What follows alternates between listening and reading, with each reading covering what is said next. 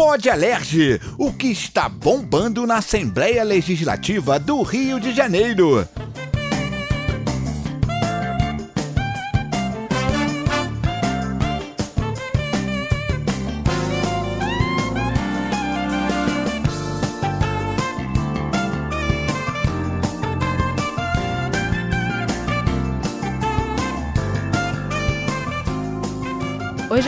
Gente, tá começando mais um episódio do nosso Pod Alerge, o podcast que leva pra você tudo que tá bombando por aqui. Eu sou Carol Silva e comigo toda semana, Cabeção. Que maravilha, tô aqui. E Tiago Azevedo, a nossa professora Denilza. Que alegria estar aqui com vocês! Coisa mais bonita Acabou a ela. minha agora. Já vai começar assim já nesse começou, climinha? gente! Que climinha ameno, queridos. Não, porque. Fez minha vinheta, ô palhaço! Eu, eu, tô sabendo, eu tô sabendo aí que. é, vamos falar de independência, eu quero minha independência, eu quero me Ah, livrar dessa mulher. Para viu? com isso, cabeção. Olha, também estamos aqui com Mônica Mansur, que daqui a pouquinho vai nos brindar com poesia. Isso, se Deus quiser. Já, Poesia já. na veia pra amenizar esse clima, né? É, um clima pesado, né? É. Começar assim é complicado. Então, olha só, Cabeção já deu um spoiler do que a gente vai falar hoje, que a gente vai continuar falando, na verdade, sobre o bicentenário da independência do Brasil. A gente estudou e aprendeu na edição passada, né, que houve uma participação importante do povo no processo de separação do Brasil de Portugal. Mas aí hoje a gente vai relembrar que muitas mulheres também foram decisivas para que a gente tenha conseguido ser independente. É verdade! Não é? Que é uma parte, inclusive, cabeção e professora, vocês vão concordar comigo, pouco ensinada, né, pra Pouco gente. ensinada, pouco ensinada. É claro, né? Eles não vão querer ensinar que mulher teve alguma importância no passado. Mas teve, e tem, e terá. Aceita que dói menos! Isso, E, muito e bem. professor estava lá, Claro que tava! não é? Tava! Além das que a gente vai falar aqui, também professora Denilson, uma figura É, importante nesse era processo. muito minha amiga e vocês vão saber um pouco mais. Vamos sim. Semana passada você até falou da, do- da tua participação lá no dia da- do grito de independência, né? O Ah, negócio tava que toda borrada. Dom Pedro tava com, Foi, com foi. os negócios Piriri. intestinais. Piriri é. também. Você Foi falou, terrível. faz aqui mesmo, não sei o que, tal coisa. É.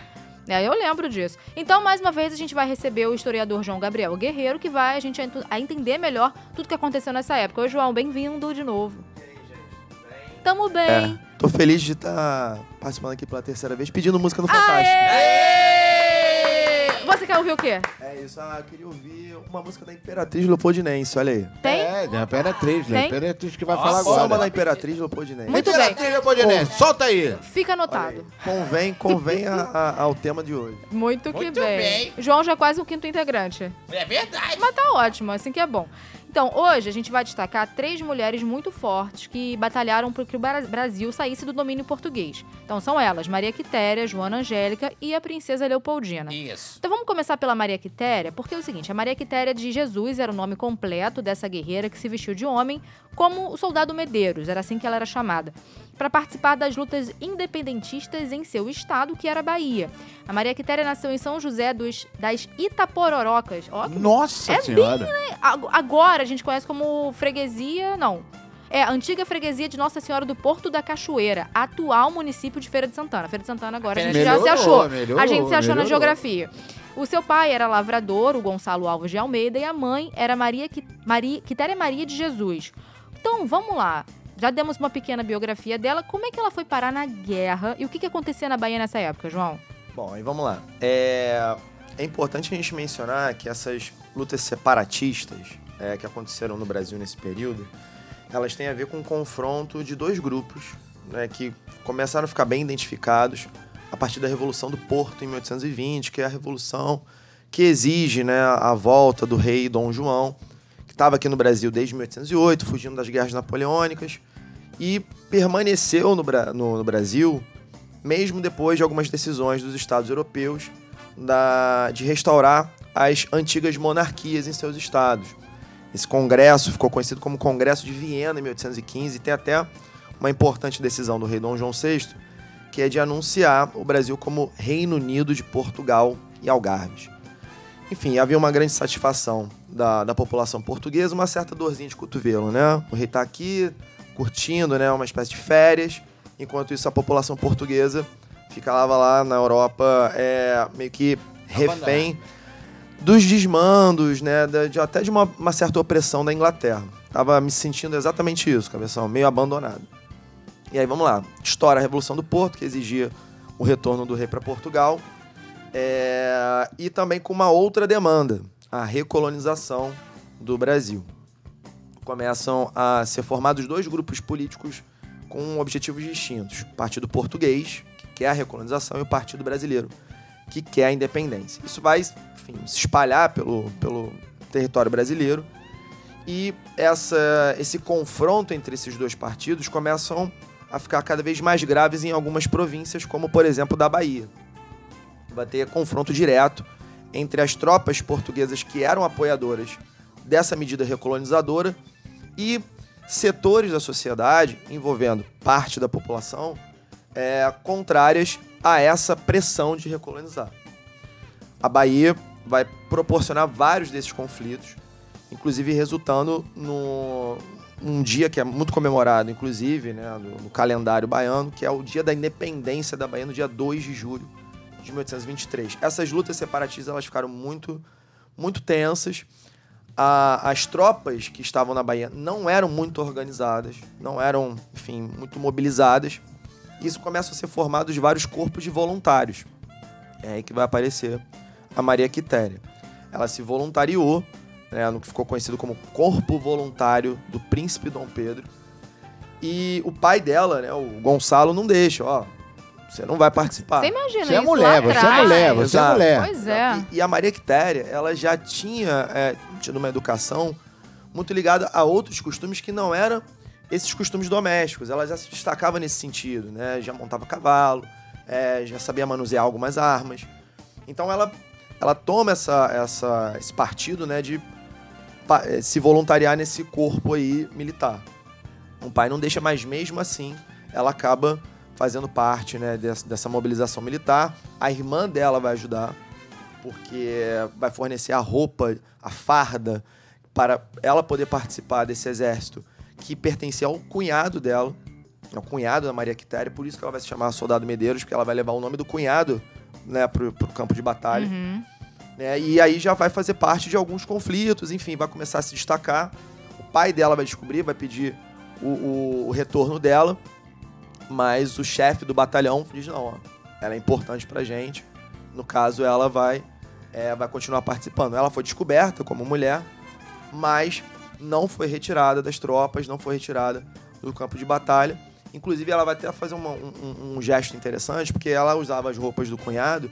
Quando ela foi descoberta quanto mulher, né, enfim, participando, ela vai até passar a usar saias. Né, então, era, era- é, existia um, um, um- um, foi um gestual diferente, né, porque as mulheres elas não tinham o costume de participar desses corpos militares, né? Uhum. Então ela acaba participando, vai ser muito, enfim, é- é, consagrada por causa de suas ações, seus feitos. Depois ela vai até receber uma condecoração do, do príncipe, Dom Pedro I, a, a- a ordem é, do Cruzeiro do Sul, a ordem imperial do Cruzeiro do Sul. Então isso foi até um, um interessante, porque é uma das mulheres, uma das poucas mulheres né, do século XIX, inclusive nesse período aí, muito machista, muito conservadora, a receber uma ordem, né, uma homenagem como essa. E até hoje ela é cultuada né, como uma grande heroína né, desse processo separatista brasileiro.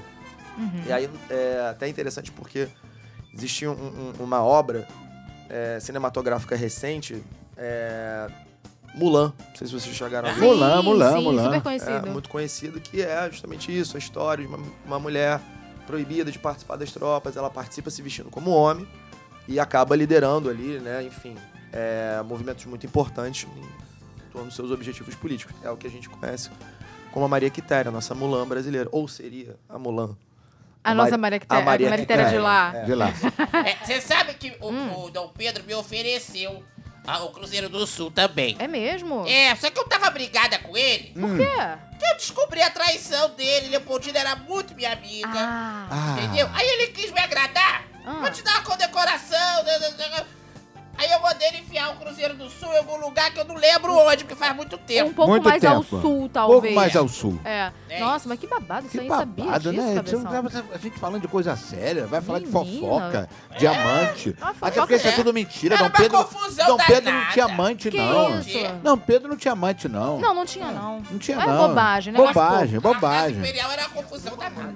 Não tinha uma amante. Mas, Tá né, vendo? conhece. O professor sabe das coisas. O professor sabe das coisas. Mas você sabe que só pegando um, um um ganchinho dessa história da Maria Quitéria, né? De ir pra guerra e Mulher tal. boa de briga. Boa, é.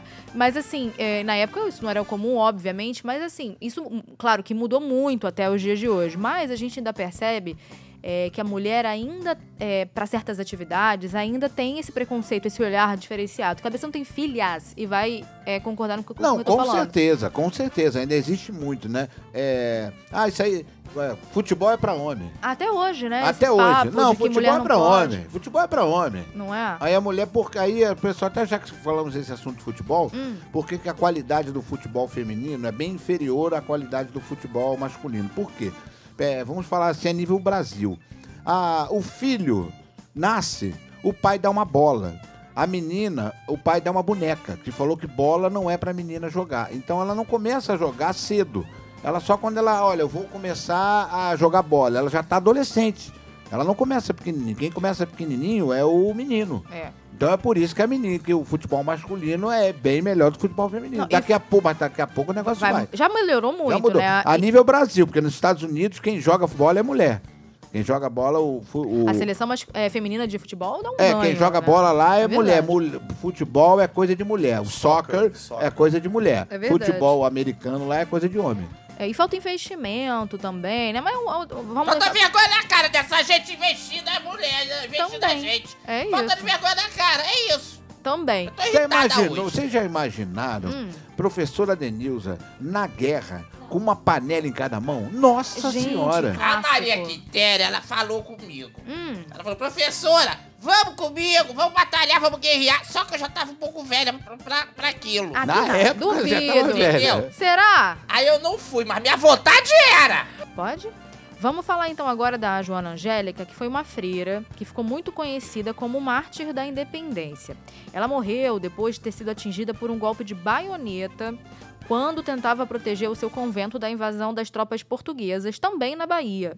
Rapidinho, Fala, eu sou amor. muito inteligente, professor. Sei dar muita coisa, mas o que, é baioneta eu não sei, não. Baioneta, professor. É uma arma, né? Uma arma que, enfim, é uma arma de fogo que coloca um instrumento meio que fosse uma lança Hum. pon- na ponta Vou dessa explicar ela que entender. É uma faca que tem na ponta da arma. Ah. Aí, quando acaba o tiro, o cara usa como uma espada, fura a pessoa, Ah, entendeu? isso? E a baioneta é uma faca Entendi. que vem na ponta da arma. Pronto, entendeu? Ou seja, mata. mata. Tá tá? Machuca e você falece. E aí foi isso que aconteceu com a Joana Angélica. Ela faleceu protegendo então o convento das tropas portuguesas na Bahia, como eu tinha falado, né? Esse convento de freiras, obviamente, só tinha mulher, né?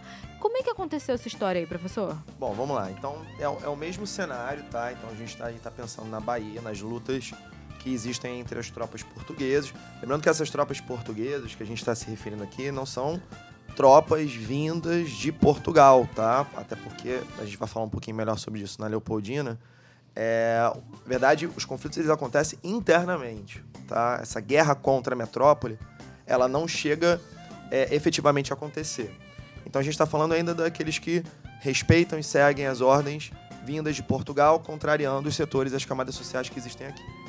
Na cidade de Salvador, tá? no convento da Lapa, inclusive um convento que foi construído no século XVIII, 1744, você tem, um, enfim, obviamente, muitas mulheres ali, uma ordem é, religiosa fechada, né, que presta voto de obediência. Então, nesse caso, existem muitas regras, muitas é, normas que devem ser cumpridas, inclusive caso um, um homem né, invada esse tipo de instituição, é ali de fato um, um grande desrespeito, descumprimento daquilo que existe ali. Então, a, a Joana Angélica, ela a abadesa né, desse convento, né, a irmã Joana Angélica, ela oferece ali, no caso, seu corpo como proteção para que é, esses soldados não invadam o convento da Lapa, né? E acaba morrendo e acaba sendo considerado uma, uma mártir, né? É interessante a gente colocar é, em evidência o, o papel do mártir nesses momentos históricos, né? Como aconteceu, por exemplo, vou tra- trazer um exemplo aqui anterior, do Tiradentes, né? Que morreu pela causa da independência da, da, da República em Minas Gerais e que depois vai ser muito utilizado é, na proclamação da República. E agora, no caso, a Marte Joana Angélica, que foi de fato uma heroína, tentando proteger ali aquela instituição contra as tropas portuguesas. É, então ela, ela acaba sendo identificada como esse papel muito importante na história. Né? É, além de outras que também morreram em prol dessa causa. A gente não vai citar ela aqui, né, vai trabalhar ela de uma forma mais aprofundada, mas tem a Maria Filipa também, que é uma mulher negra, Hum, fala um que pouquinho. lutou é, defendendo um grupo de 40 mulheres contra as tropas portuguesas. Ela até usou um- uma tática, um- um- uma técnica, é, colocando um- uma espécie de vegetal que causa sensação de queimadura na pele nas tropas, nos soldados portugueses. Eles ali meio que ficaram debilitados não conseguiram avançar em torno dos seus objetivos. Né? Colocou também fogo em algumas embarcações portuguesas, então é, uma, é considerado também uma outra mártir nesse processo, né? É, assim como a Joana Angélica foi para Bahia. Olha Muito aí, bem. tá Re- resumindo, é, eu- os portugueses, não, não seriam os portugueses, os simpatizantes de Portugal quiseram quebrar uma regra que era invadir o convento e ela entrou na Exato. frente. Aqui não. Exato. Aqui não, Sim, aqui é. ninguém vai entrar. Ô, Ô, Botou ordem na casa. eu tô bom, tô bom nesse negócio, eu pre- aprendo rápido. Eu tô História velho, mas eu pura. aprendo rápido. Eu dei aula nesse convento. É. Eu ensinei Fala. a Joana Angélica a rezar o terço. Não diga. É.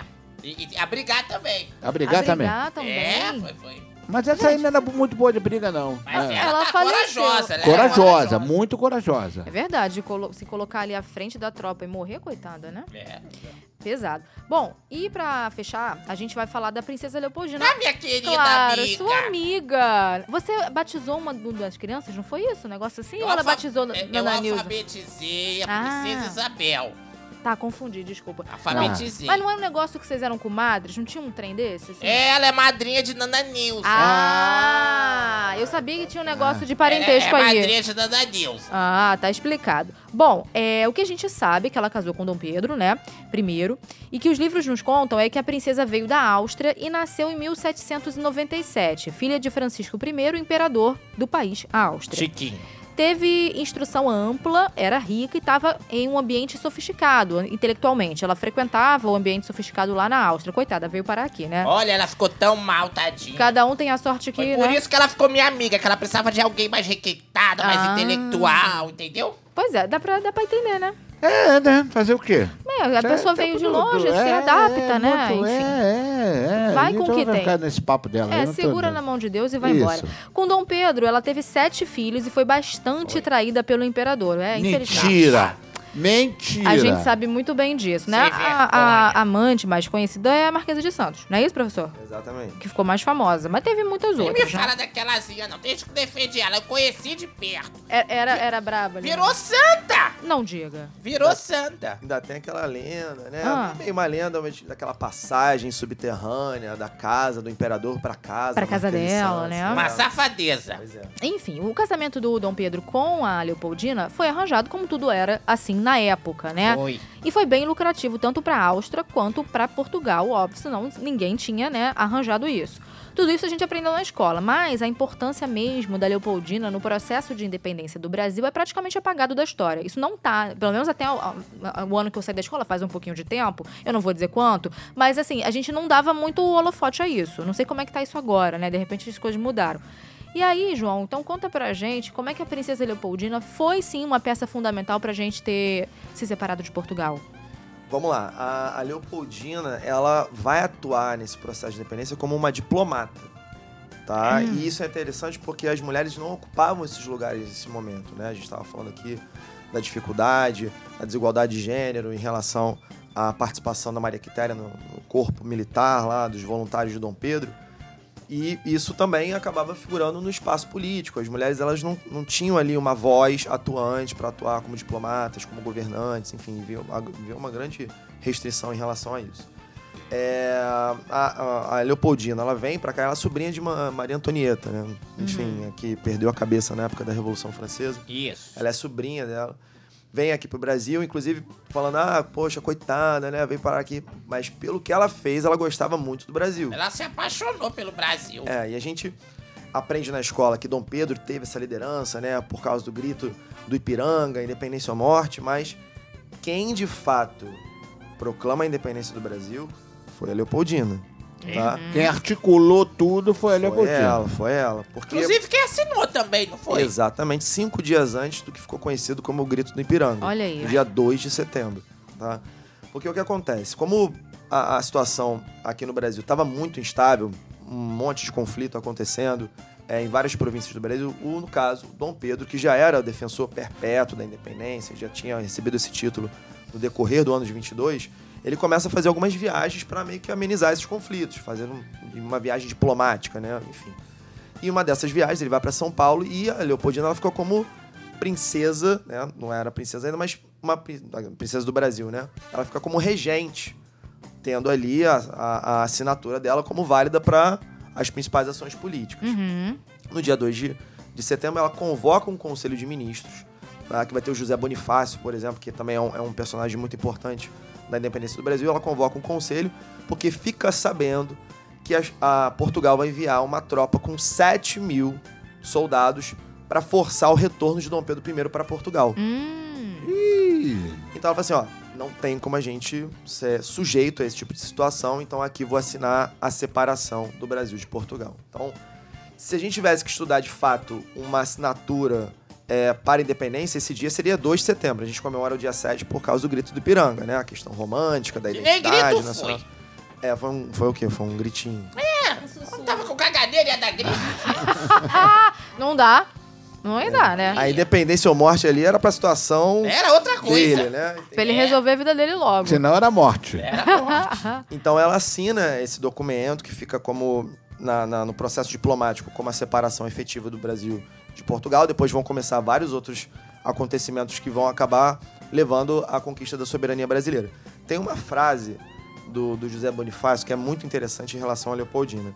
Porque quando ela tá, ele está conversando com alguns outros conselheiros ali, alguns outros nobres, né, nesse processo separatista, é, um visconde chega para pro José Bonifácio e fala: ó, ela é incrível, né? Enfim, ela, no 25 anos de idade, ela ter todas essas ações, né? Ter esse protagonismo, ela é, é, uma, é uma mulher, assim, excepcional.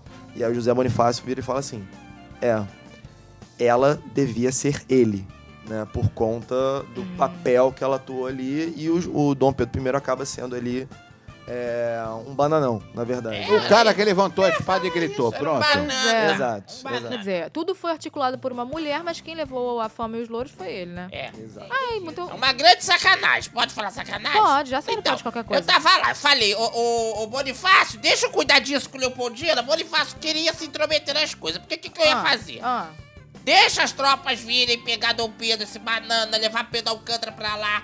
Eu não chamava de Dom, chamava de Pedro Alcântara. Ah. Leva Pedro Alcântara e você, Leopoldina, você toma conta das coisas. Brigue pra quem manda aqui sou eu agora. perfeito. Eu sou imperatriz dessa zona, quem vai mandar sou eu, entendeu? Entendi. Ai não, ela era muito apaixonada por esse homem. Ah, Ah, mas a Muito mulher morre por, apaixonada. por isso. A gente acaba A se mulher. perdendo. Ela assinou, não deixou as tropas virem, que ia levar.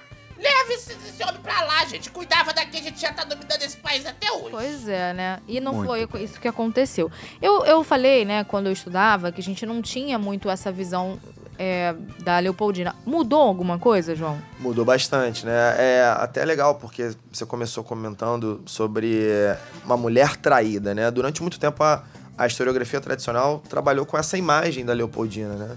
A, a mulher que foi traída, amargurada, é, decepcionada, frustrada. Mas ela, hoje em dia, ela é tratada como uma heroína da independência, né? Tratada ali como um- uma protagonista desse processo político muito importante no Brasil. Então hoje a gente tem uma ressignificação a partir dos estudos, né? inclusive da crítica que se faz sobre a desigualdade de gênero na historiografia.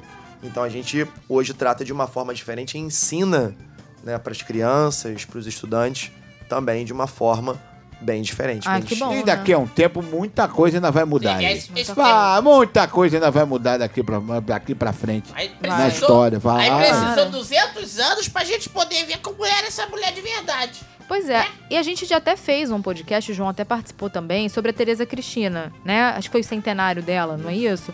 E também contando a história da Tereza Cristina, que foi uma mulher super importante ali ao lado de Dom Pedro II, é, uma mulher que era culta também, que era super ligada em, em arte, fotografia e arqueologia, né? E a gente, na história também, no meu tempo, a gente não, não- praticamente não se falava. A gente, ah, ele casou com ela e beleza, ela veio da Itália, e bah, e é isso. e a gente não, não se aprofundava muito. Então eu acho legal que as coisas tenham mudado hoje. Quem está em sala de aula aprende de uma outra maneira, aprende da maneira certa, vamos dizer assim, né? Como foi contado, como aconteceu de fato.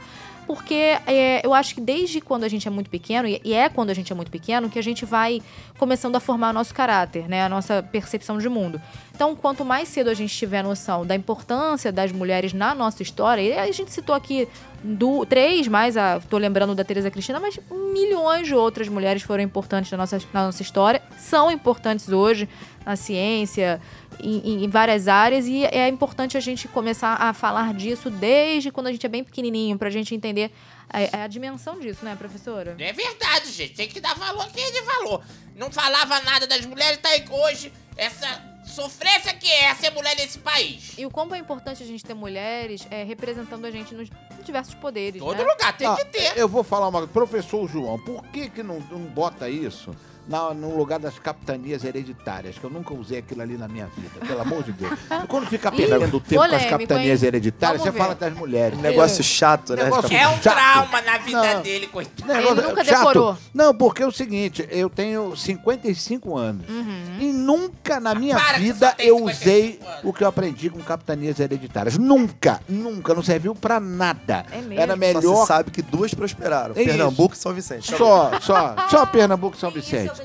É. Aí, ó. É só o resto, no- o- falar que os caras que estavam lá, que estavam duro lá em Portugal, que não tinha mais onde arrumar dinheiro, joga, joga esse cara pra. Tava quase preso lá, joga pra dar uma capitania hereditária pra esse cara, que é a realidade do negócio, né? Então, então pronto, acabou. Eu tô revoltado. Muito bem. Você fez o seu protesto, a gente acatou. O professor também disse que não é muito bom. Mentira, o professor falou nada disso.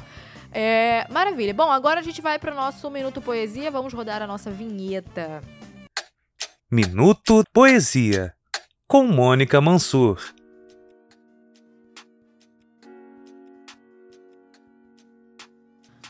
Muito bem. Mônica Mansur, você está aqui. Estou. E não sei o que você nos preparou, mas você pode nos contar. Tem algo a ver com esse período? Tem. Olha Ah. só, Carol, eu Hum. trouxe um poema da Adélia Prado, que não é da época. Tá. A Adélia Prado não é da época porque os poemas daquela época são lindíssimos, mas são também muito rebuscados. Tá. Então eu não fiz uma adaptação, achei melhor não fazer. Mas eu queria destacar o nome de pelo menos três escritoras dessa época, Uhum. logo pós-independência, que foram mulheres muito marcantes. Quem tiver interesse pode ir lá e fazer a pesquisa. Beleza. Por exemplo, Maria Josefa Barreto, Hum, ela foi a primeira jornalista mulher do Brasil.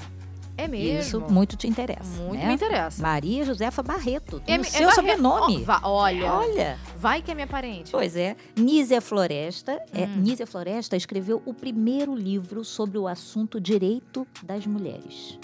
Bacana, Olha que coisa. É, e também chama-se Conselhos à Minha Filha. Muito bom. E a outra, Beatriz Francisca de Assis Brandão, que era uma poeta mineira que fez muita diferença. Foi lida, foi lida, mas não teve esse tchan que as pessoas costumam, costumavam ter, os E, homens, e né? tem algo da época também, desculpa te interromper, Teu nome não tá aí, não. que são as cartas da Imperatriz, que ela escreveu muitas Sim, cartas. sim. E vale a pena a leitura também, não é? Claro que vale. Uhum. Então, aí é, é- é interessante que as pessoas possam pegar esses nomes e depois dar uma olhadinha. Tá. Agora, a Adélia Prado, que é uma poeta mineira, ela, é, é- enfim, é, é uma voz muito, faz muita diferença no Brasil, né, até hoje. E muito conhecida por, por escrever poe- poemas sobre o cotidiano, Uhum. sabe? Ela bota filosofia, ela é filósofa, filosofia é, em cima de questões muito simples da vida. Aí eu separei esse poema aqui pra gente ler, que se chama. Peraí. Que já já a gente vai ler. Ó, com licença Ah. poética. Vai. Adélia Prado. Quando nasci, um anjo esbelto, desses que tocam trombeta, anunciou: Vai carregar bandeira. Cargo muito pesado para uma mulher, essa espécie ainda envergonhada. Aceito os subterfúgios que me cabem. E não sou feia, que não possa casar. Acho o Rio de Janeiro uma beleza. E ora sim, ora não, creio em parto sem dor. Mas o que sinto, escrevo, cumpro a sina, inauguro linhagens, fundo reinos. Dor não é amargura, minha tristeza não tem pedigree. Já a minha vontade de alegria, sua raiz vai ao meu mil avô. Vai ser coxo na vida é maldição para homem. Mulher é desdobrável. Eu sou. Olha! Gostei do Bonito, hein? desdobrável. A É. mulher é um ser desdobrável. E como? Agora, professor, você estava falando aí de independência ou morte. Eu me lembrei que eu já escutei uma frase muito interessante a esse respeito, que é independência e morte. Você já ouviu? E o que, que você acha dela? Faz parte, né, né, de, da, da, da nossa própria vida, né, da nossa transição, enfim, isso a gente pode levar para várias questões políticas. A, a, a independência e morte é, é uma própria ressignificação do que aconteceu ao longo da formação do Estado brasileiro por conta da luta de várias pessoas que atuaram na, na separação. Né? Então, não é ou morte, mas muitos morreram, muitos acabaram dando suas vidas para que isso acontecesse. É, isso aí. E ainda Verdade. fiquei pensando, Carol, no seguinte: é, a gente, para se tornar independente de alguma coisa, a gente tem que, de alguma forma, morrer para outra, né? Sim. É preciso matar alguma coisa para que você fique independente. Sim, não é? no É, sentido um pouquinho de figurado. É, não é? Um pouquinho É. de filosofia aí É. da Adélia Prado.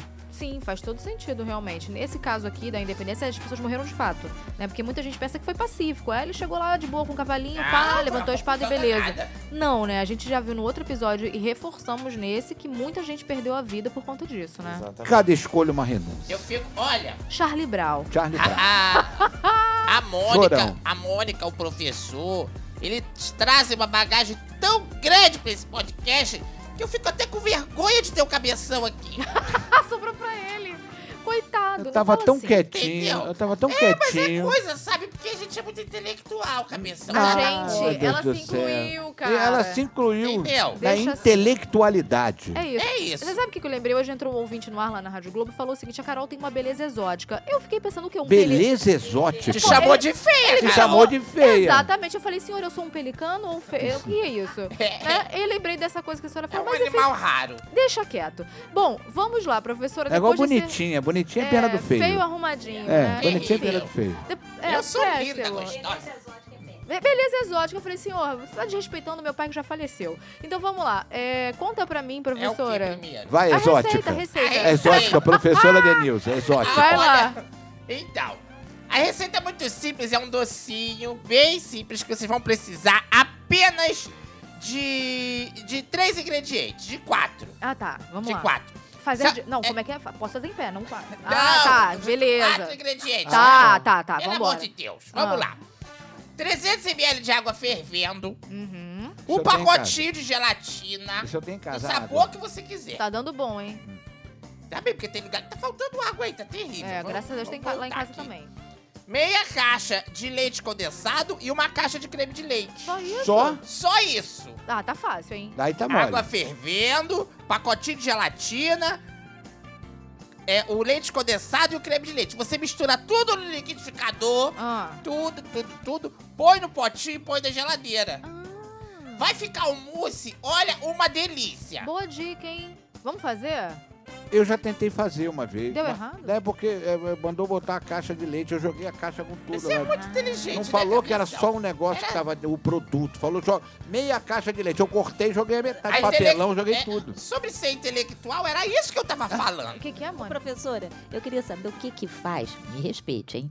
Com Hum. o resto do, do, do leite condensado. olha, Porque nenhuma receita usa meia caixa de leite condensado. Aí eu vou usar aquilo em quê? Você tem certeza que você Então. quer a resposta? vocês podem Me usar... respeite, Não, não, professora. não, não, não responda, não responda. Veja, observe. Pula, pula essa Achei parte. arriscado, hein? Então tá bom. Deixa quieto. Cuidado com a glicose, hein, gente? É, cuida aí do diabetes. Agora, então Vamos lá. O sua pérola de conhecimento, afinal, tô aqui pra isso. É isso, gente. Ah. Olha, é, tem gente que acha que você é idiota.